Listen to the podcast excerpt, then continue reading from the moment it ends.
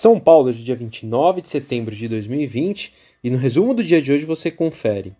Bom, por aqui o Bovespa teve uma sessão volátil nessa terça-feira, mais uma vez, perdeu força, fechou com uma queda de 1,15% aos 93.580 pontos, com o mercado ainda avaliando o risco fiscal, além de um sentimento de cautela global antes do primeiro debate das eleições presidenciais dos Estados Unidos e com receios de nova onda de infecções por coronavírus.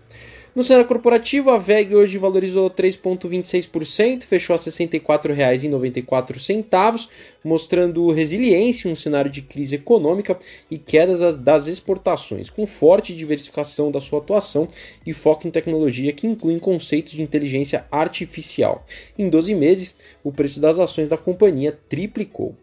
Outros destaques na ponta positiva do índice, o IRB hoje ganhou 1,11%, fechou a R$ 7,31, na esteira da aprovação de uma emissão de debêntures simples, não conversíveis, no valor de até 900 milhões de reais. A Natura teve alta hoje de 1,97%, fechou a R$ 49,69, pois na visão dos analistas a empresa está dando início a um ciclo de lucro impulsionado por sinergias e pelo bom desempenho das marcas da companhia, que é a Natura, a Aesop e a The Body Shop.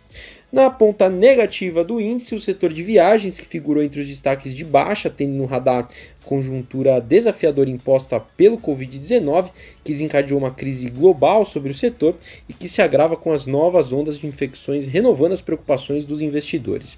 A CVC registrou uma queda hoje de 3,08%, fechou a R$ 15,62.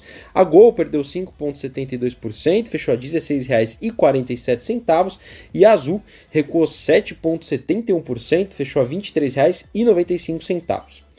A Embraer hoje caiu 4,09%, fechou a R$ 6,10 em uma sessão de realização de lucros, após ter sido destaque de alta na véspera, após a notícia de que a Azul conseguiu as certificações necessárias para começar a operar com o jato Embraer E195 adaptado para cargueiro.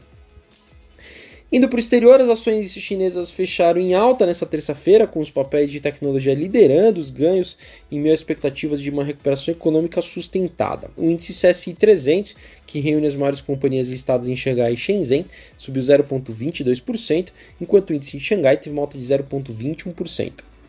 As bolsas da Europa caíram após sólidos ganhos na sessão anterior, com bancos, setores de energia e seguradoras recuando à medida que os casos de coronavírus aumentam em linha e também de olho no progresso das negociações de mais estímulos fiscais nos Estados Unidos e o debate presidencialista. O índice FTS Eurofunds 300 caiu 0,51% e o índice pan-europeu recuou 0,52%.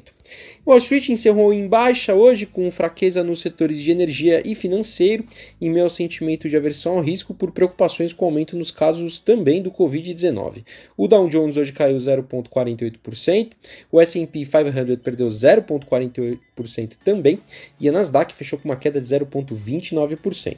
Bom, eu sou o Fábio Capone, Equity Sales do BB Investimentos. Diariamente estaremos aqui no Investimento em Foco, trazendo um resumo do dia do mercado para você. Até a próxima!